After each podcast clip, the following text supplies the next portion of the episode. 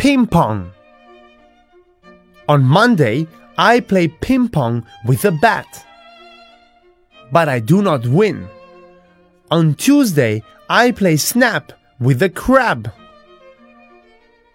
But I do not win. On Wednesday, I play chess with a king. But I do not win. On Thursday, I play dot to dot with a pen.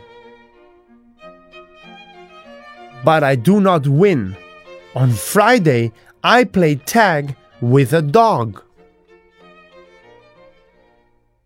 But I do not win. On Saturday, I play up with my dad.